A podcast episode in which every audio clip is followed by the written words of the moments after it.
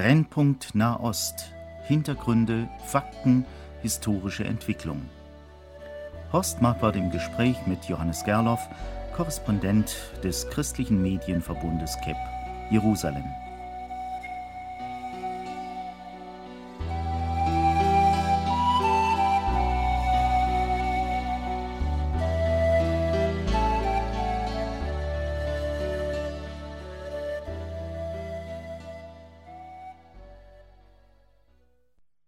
2002 hat begonnen.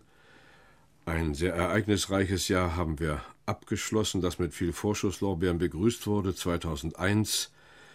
Wir wollen Rückblick halten und, wenn es geht, auch Ausblick. Überschrieben haben wir diese Sendung Bewegte Zeiten in Israel. Horst Marquardt ist am Mikrofon. Ich begrüße Sie. Ich bin im Gespräch mit Johannes Gerloff, dem Korrespondenten des christlichen Medienverbundes KEP mit Sitz in Jerusalem. Herr Gerloff, hat sich die Welt seit 11.09.2001 verwandelt oder ist sie die gleiche geblieben? Die Welt hat sich gewiss verwandelt. Die Frage des Terrorismus, die Frage, dass man Terror weltweit bekämpfen muss, ist mittlerweile zu einem Anliegen der ganzen, zumindest westlichen Welt geworden, aber auch arabische Länder haben sich in diese Antiterror-Koalition eingeklinkt und von daher hat sich die Welt ganz gewiss verwandelt. Ist denn das aufrichtig? Ist das überhaupt möglich, dass sich ein islamischer Staat in eine Antiterrorkampagne einbinden lässt? Ich denke, ja, das ist aufrichtig. Wenn wir zum Beispiel Länder wie die Türkei nehmen, Jordanien oder Ägypten, die heute eine säkular ausgerichtete Regierung haben, die haben selbst im Innern Probleme mit dem islamischen Fundamentalismus mit radikal-islamischen Bewegungen, sehen sich von denen bedroht und haben da durchaus gemeinsame Interessen mit dem Westen. Es gibt natürlich einen theologischen Aspekt dieser Frage, ob sich seit dem 11.09. was verwandelt hat. Da gibt es Leute, die weisen darauf hin, es hat sich gar nichts geändert. Der Mensch ist der gleiche schäbige geblieben, der er schon vorher war.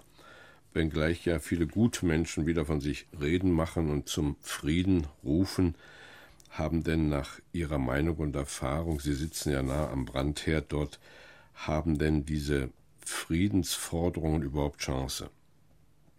Also ich sehe weniger, dass sich in Israel was verändert hat. Natürlich wurden auch dort die Sicherheitsmaßnahmen verstärkt, aber wenn ich hin und her reise zwischen Israel und Europa und anderen Ländern, dann habe ich eher den Eindruck, dass sich in der westlichen Welt was verändert hat. Dieses Sicherheitsgefühl, es kann uns hier nichts passieren. Wir haben eigentlich die Zeit der Kriege hinter uns. Das wurde grundlegend erschüttert. Und es ist im Blick auf die Zukunft eine ganz große Unsicherheit da. Wie wird es weitergehen? Vor allem auch, weil der islamische Fundamentalismus oder ähm, der, der radikale Islam eigentlich nicht so konkret greifbar ist. Die Bedrohung ist ja nicht unbedingt der Nachbar, der türkische ähm, Nachbar hier, der neben uns wohnt, mit dem man sich vielleicht schon seit Jahren gut versteht oder am Arbeitsplatz der Arbeitskollege. Auf der anderen Seite könnte er sein. Und das ist etwas, ähm, da wurde ein ganz großes Sicherheitsgefühl erschüttert. In Israel ist es so, dass wir seit Jahren mit Terror leben.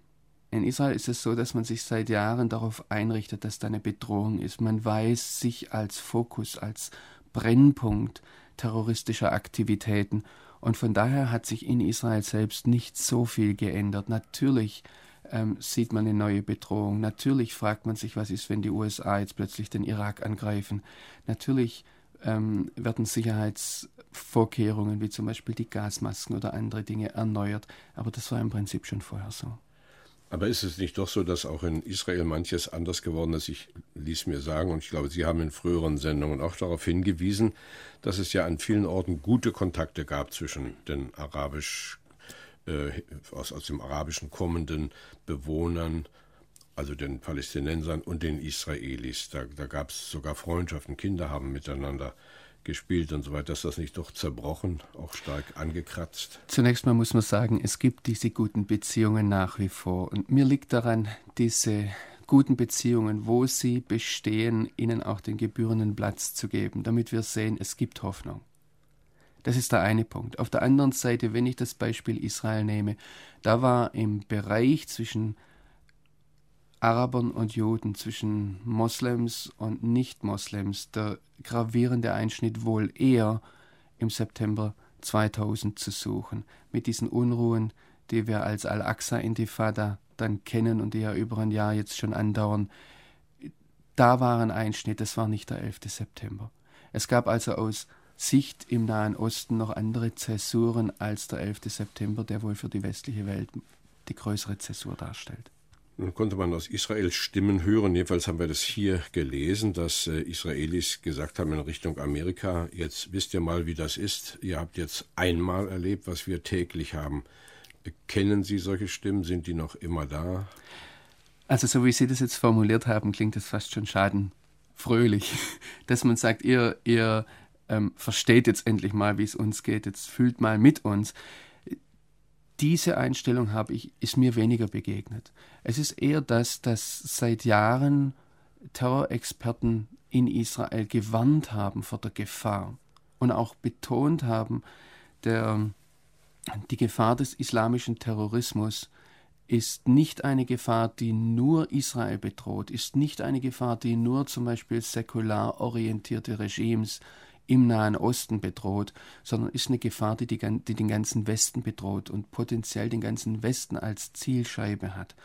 Und es sind seien das Aussagen, die Benjamin Netanyahu, der ehemalige Premierminister, in einem seiner Bücher gemacht hat, schon bevor er, also Mitte der 90er Jahre, ähm, seien das Aussagen, die die Terrorexperten von verschiedenen Instituten gemacht haben in Israel. Da ist im Prinzip genau das äh, eingetroffen, was sie vorausgesagt haben. Insofern war in Israel das Erstaunen darüber, dass das passiert ist, weniger groß. Man war sehr erstaunt und verblüfft darüber, wie präzise, wie erfolgreich diese Aktion der Al-Qaida war und wie furchtbar effektiv das in die amerikanische Gesellschaft eingegriffen hat und vielleicht auch wie furchtbar die amerikanischen Geheimdienste sowohl im Vorfeld bei der Vorbereitung dieser Terroranschläge als dann auch in der eigentlichen Durchführung versagt haben. Was mir in diesem Zusammenhang zu schaffen macht, ist, dass es ja äh, Muslime gibt, die das bedauern, was dort in Amerika geschehen ist. Aber es gibt andere, die lassen doch ihre Genugtuung zum Ausdruck kommen äh, und finden das also korrekt, dass diese Tat vollzogen worden ist. Äh, das hängt ja ein bisschen damit zusammen, dass man Schwierigkeiten oft hat, zwischen Terroristen und Freiheitskämpfern zu unterscheiden. Also was für die einen ein Terrorist ist, ist für die anderen ein Freiheitskämpfer. Für die Palästinenser zum Beispiel ein Mann, der sich Bomben um den Bauch bindet und dann in israelisches Gebiet hineingeht, ist ein Freiheitskämpfer. Die Israelis sagen, ist ein Terrorist. Kriegen wir diesen Gegensatz aufgelöst oder muss man einfach damit leben oder haben Sie Hoffnung, dass sich da doch noch etwas klären wird in unserem Denken und damit auch in unserem Reden? Ich möchte zunächst noch einmal betonen, dass es auch unter Moslems viel ehrliche, echte Betroffenheit gegeben hat über diese furchtbaren Anschläge. Und wir dürfen hier nicht alle Moslems gleich über einen Kamm scheren.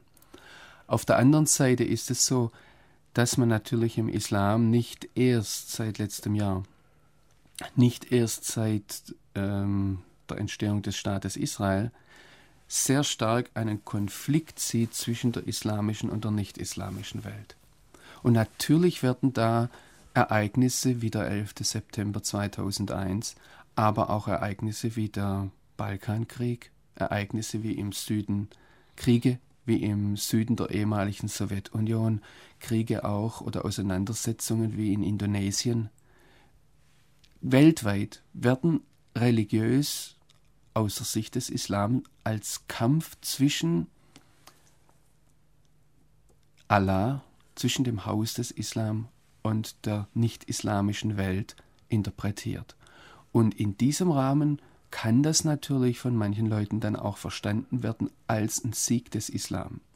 Und äh, wie da jetzt Gefühle hochgehen, ich denke, dass auch ein ganz großer Faktor ganz schlicht und einfach ist, dass Amerika als eine sehr bestimmende die einzige Weltmacht gesehen wird.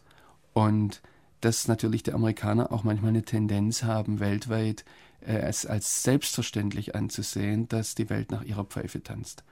Und dass man, dass es selbstverständlich ist, dass Amerika Recht hat und dass überhaupt nicht diskutiert wird, dass amerikanische Beschlüsse durchgesetzt werden müssen. Und wenn jetzt Leute, die darunter vielleicht nicht einmal direkt gelitten haben, aber die das sehen, man hat hier keine volle Stimmung, ähm, keine volle Stimme oder man wird nicht voll genommen, äh, dass da natürlich eine gewisse, das Wort Schadenfreude war hier, dass die da ist, wenn man das menschliche Leid nicht sofort und unmittelbar sieht, sondern die ganze Sache nur aus dem Fernsehen sieht. Ich denke, das, das muss gar nicht gleich religiös motiviert sein. Und das hat ganz bestimmt auch mitgespielt. Weil die Amerikaner eben nicht nur im Nahen Osten, weit darüber hinaus aufgetreten sind in den vergangenen Jahren und sehr stark diktiert haben, was ihre Vorstellungen sind. Nicht nur Israel gegenüber, auch den arabischen Ländern gegenüber und weit über die arabische Welt hinaus. Nun ist ja wiederholt Anlauf genommen worden, Frieden zu schaffen, politischen Frieden, äh, von Camp David über Oslo bis hin zu den Vorschlägen, die der Herr Barak gemacht hat, als er an der Regierung war. Warum scheitern eigentlich alle diese Friedensinitiativen nach Ihrer Beobachtung und Meinung? Also eine Sache, die mir jetzt gerade im hinter uns liegenden Jahr ganz deutlich geworden ist. Wenn ich es jetzt einmal innerweltlich sehe, das heißt nicht von der Bibel her, da gibt es natürlich auch eine Begründung, aber wenn ich es einmal rein als politischer Beobachter sehe, als Journalist, dann muss ich sagen, die Abkommen von Oslo sind zum einen vor allem daran gescheitert, die Friedensbemühungen auch von Camp David und ähm, Y Plantation, die ganzen Friedensgespräche der vergangenen Jahre sind daran gescheitert, dass überhöhte Erwartungen geschaffen wurden, die überhaupt nicht hätten erfüllt werden können. Eine Erwartung zum Beispiel ist die ganze Frage der Unabhängigkeit der Palästinenser. Und da hätte von vornherein klar und eindeutig gesagt werden müssen, Unabhängigkeit ja, Selbstbestimmung ja, bis zu einem gewissen, bis zu einer gewissen Grenze. Die Palästinenser werden sich nie so selbst bestimmen können, äh, wie wenn sie in einem, ich sage jetzt einmal das böse Wort, judenreinen, äh, unabhängigen Staat leben würden. Sie werden immer, ich sage mal auf Sichtweise, Juden, Israelis haben, mit denen sie sich arrangieren müssen, die ein Sicherheitsbedürfnis haben. Das bedeutet zum Beispiel ganz klar, ein möglicherweise unabhängiger Staat Palästina wird niemals eine eigene Panzerarmee haben, wird niemals eine eigene Luftwaffe haben, in dem Sinn, wie es Israel hat oder wie es Jordanien hat, wie es Syrien hat. Und das hätte von vornherein klar gesagt werden müssen. Die Palästinenser werden sich immer wirtschaftlich, werden sich immer, was die Naturressourcen betrifft, immer mit Israel arrangieren müssen. Und da waren an manchen Stellen schon Erwartungen da, die schlicht und einfach unrealistisch sind. Und da hätte man auch den Palästinensern ein Stück weit ein Verständnis, das Verständnis wecken müssen dafür, dass Israel sich nicht nur den Palästinensern gegenüber sieht, sondern der gesamten arabischen Welt. Und da werden die Palästinenser immer etwas tragen müssen von dem Sicherheitsbedürfnis Israels, das, das anderen arabischen Ländern gegenüber da ist, die ja bis heute auch nicht freundlich diesem, wie Sie sagen, zionistischen Gebilde in ihrer Mitte stehen. Nun gibt es ja Optimisten, die entwickeln Visionen und sagen, das könnte doch alles so schön sein. Man könnte doch zum Beispiel eine Konföderation bilden oder wie immer man das nennt wenn die Palästinenser sich noch mehr strukturieren zu einem Staat, wie viel Macht er auch immer habe, und Israel ist da und die bilden eine Art Staatenverbund, nehmen vielleicht Jordanien noch mit dazu. Halten Sie sowas für rein utopisch oder sind Ihnen Kräfte begegnet in Israel und auf der palästinensischen Seite, die in einer ähnlichen Weise denken? Man muss ja mal vorwärtsgewandt. Wie kann das Ding denn überhaupt gelöst werden? Also solche Gedanken sind schon vor Jahren aufgetaucht, waren dann aber eher der Gedanke einer Konföderation des Palästinenserstaates mit Jordanien. An eine Konföderation mit Israel, davon habe ich jetzt konkret nichts gehört, ist mir nicht begegnet. Ich weiß um, den, um das Gedankenmodell, aber das ist eher etwas vom grünen Tisch.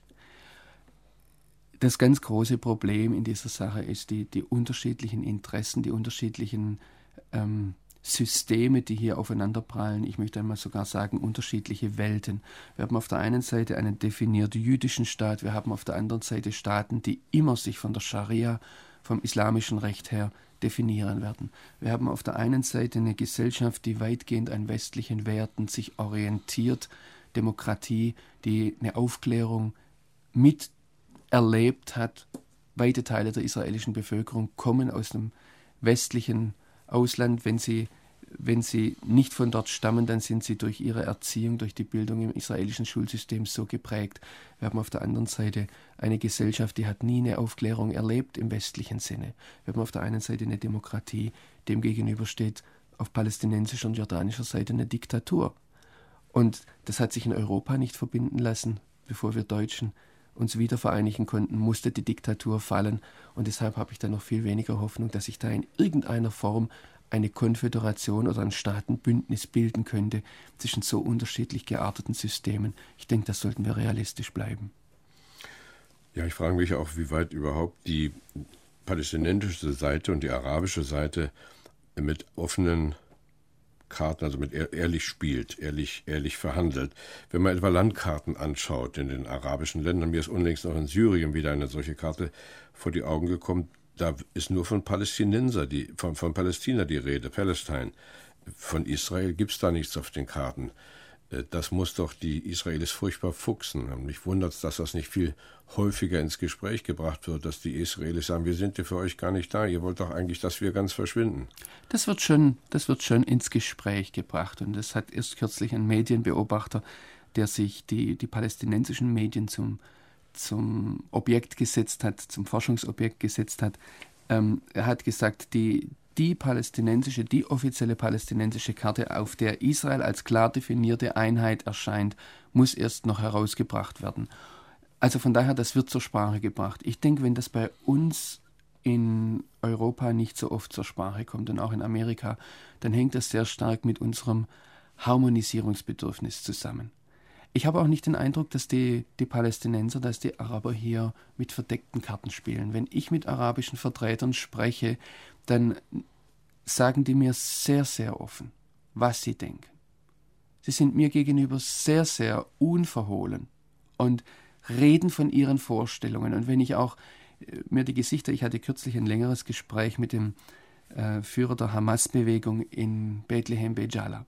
Und er hat mir sehr unverhohlen den, den Unterschied gezeigt zwischen dem, was er heute für politisch realistisch hält angesichts der Stärke für, von Israel und hat mir dann aber genauso klar in diesem Gespräch gesagt, religiös haben wir andere Ziele, die weit darüber hinausgehen. Sprich, politisch ist für ihn heute realisierbar ein Palästinenserstaat in den Grenzen von 1967.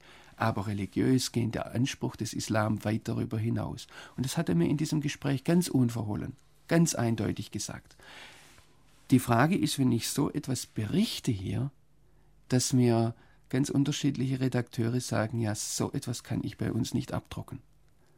Ich habe vor, ähm, im, wir halten hier einen Rückblick auf das Jahr 2001, im Februar 2001 waren die Wahlen, da wurde Ariel Sharon zum Premierminister in Israel gewählt.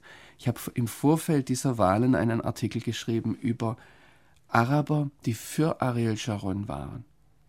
Und dieser Artikel wurde hier in Redaktionen in Deutschland als rechtsradikal vom Tisch gewischt. Dabei habe ich den Eindruck gehabt und würde da bis heute dazu stehen, ich habe nur berichtet, was ich gehört habe. Und habe die Argumente vorgetragen, die Araber haben, warum sie Ariel Sharon für einen möglichen Friedenspartner oder für im Falle von israelischen Arabern sagen, das ist für uns der Ministerpräsident, der die größte Chance hat, Frieden zu bringen.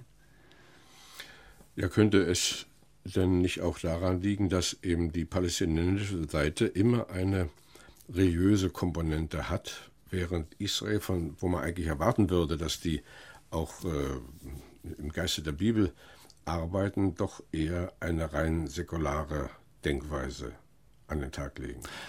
Also sind auf beiden Seiten Vermischungen da zwischen religiösem und äh, säkularem man spricht in Israel, man spricht im Nahen Osten sehr viel einfacher von religiösen Hintergründen, von Glaubensüberzeugungen.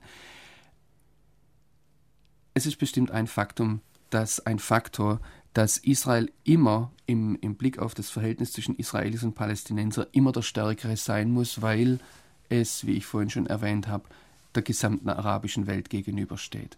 Es kommt immer auch der religiöse Faktor herein, es kommt aber auf palästinensischer Seite noch ein starker Faktor herein und den würde ich als eine antisemitische Komponente beschreiben. Es ist frustrierend, es ist schockierend, wenn man sieht, wie in palästinensischen Medien Israelis nicht als Israelis bezeichnet werden, sondern als die Juden. Auch die Leute auf der Straße reden so.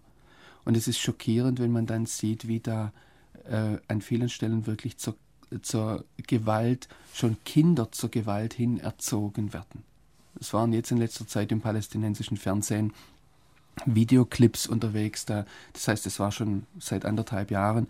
Äh, da wurde den Kindern gesagt, es ist jetzt die Zeit, das Spielzeug wegzuwerfen, den Stein in die Hand zu nehmen. Und da wurde ganz gezielt etwas vorbereitet in der, ich sage jetzt mal, in der Psyche des Volkes, sich darauf einzustellen, dass Kinder das Spielzeug fallen lassen, die Waffe, den Stein in die Hand nehmen und sich selbst als ähm, in einen militärischen Konflikt einmischen. Ja, aber die Eltern, die so etwas zulassen, müssen sich doch nicht wundern, wenn ihre Kinder Schaden nehmen, verwundet, verwundet werden oder gar sterben. Das stimmt. Ich weiß auch von Fällen, wo Eltern ihre Kinder von der Schule zu Hause behalten haben, um, damit sie nicht von der Schule dann, sei es von ihren Klassenkameraden, sei es von anderen Aktivisten mitgenommen werden, zur, in Richtung auf die Straßensperre, wo die Israelis dann sind. Es gibt solche Fälle. Auf der anderen Seite dürfen wir nicht unseren Maßstab, unseren Umgang, unsere Wertschätzung von Familie und auch vom einzelnen Menschenleben automatisch übertragen es ist für mich sehr schwer, das jetzt zu sagen, weil es nicht unbedingt, ich, ich kann nicht pauschal sagen, ein Menschenleben ist weniger wert. Bei uns ist manchmal ein Menschenleben auch erschreckend wenig wert.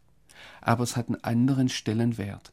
Und ich habe das mehrfach schon erlebt, dass mir auch palästinensische Väter oder arabische Väter, arabische Mütter, mit denen spreche ich weniger, ich spreche in der Regel mit den Männern, ähm, ziemlich salopp hingesagt haben, ja nach dem Motto, ich habe doch zwölf Söhne, da kann ich doch einen opfern.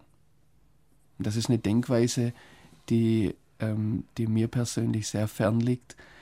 Ich möchte es auch jetzt nicht gleich urteilend ähm, sagen, aber wir, ich möchte es einmal so ganz klar sagen, wir dürfen unsere Wertvorstellungen, wie wir unsere Kinder sehen, nicht automatisch übertragen auf eine andere Gesellschaft.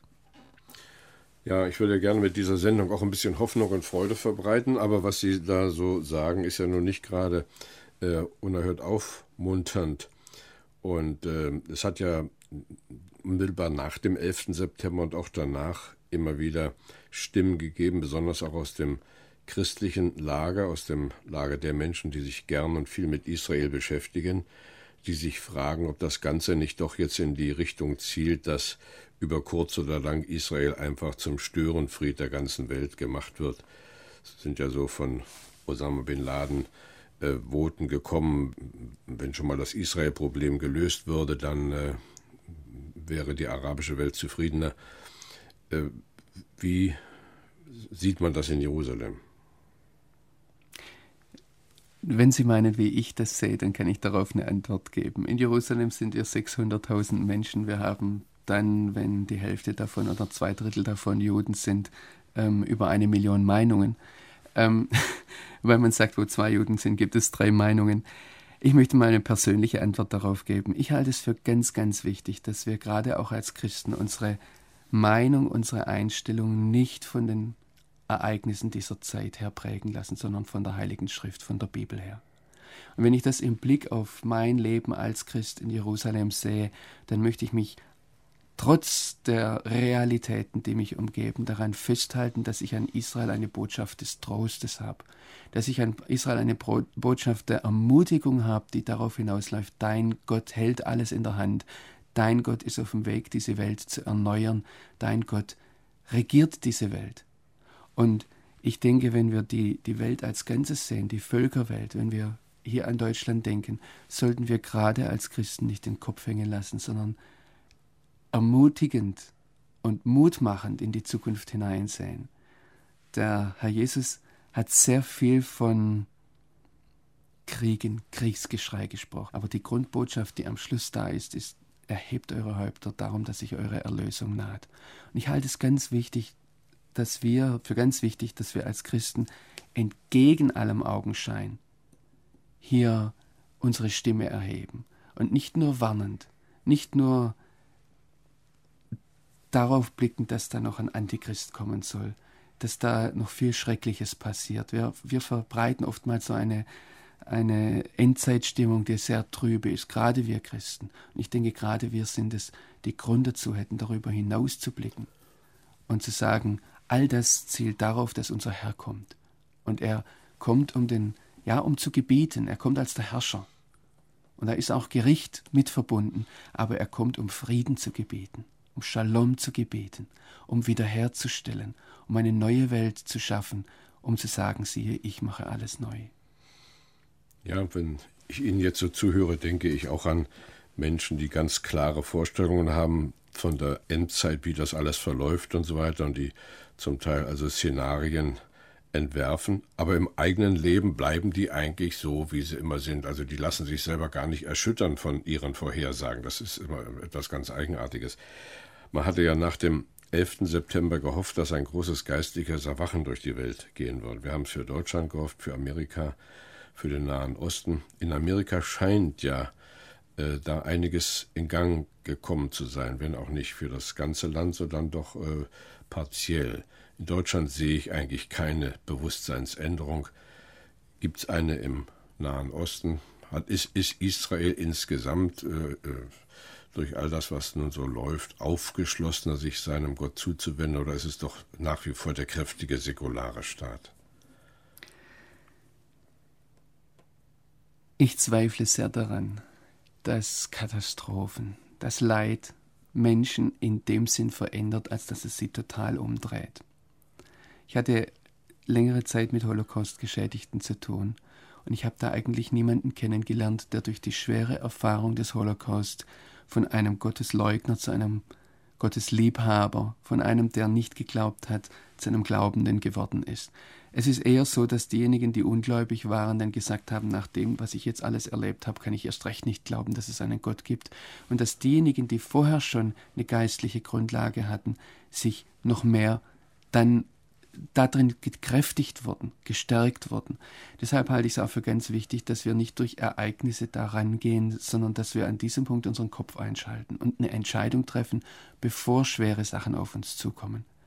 Und ich weiß auch nicht, ob, wenn die Amerikaner waren immer schon etwas religiöser veranlagt als wir Deutschen, ähm, ich weiß nicht, wie ernst ich das nehmen soll. Für mich ist geistliche Erweckung etwas, das der Heilige Geist macht. Er kann dadurch Ereignisse, gute wie schlechte, schwere wie fröhliche Ereignisse benutzen, um uns näher zum Vater im Himmel zu bringen. Aber ich würde nicht, äh, es ist bestimmt ein Warnzeichen, was passiert. Aber das darf man jetzt schwer sagen im Blick auf den 11. September, das darf man schon gar nicht sagen im Blick auf AIDS zum Beispiel. Ähm, aber ich denke schon, dass da der lebendige Gott spricht. Aber er spricht letztlich dadurch, dass er sagt, sie haben Mose und die Propheten. Sie haben das geschriebene Wort, sie haben die Bibel in der Hand und daran sollten wir uns orientieren. Das ist ein gutes Wort zum Abschluss. Das gilt nicht nur für den Nahen Osten, sondern auch für uns hier in Zentraleuropa. Herzlichen Dank, Johannes Gerloff. Wir sprachen mit dem Korrespondenten des christlichen Medienverbundes KEP über bewegte Zeiten in Israel. Und nun, Gott befohlen, auf Wiederhören.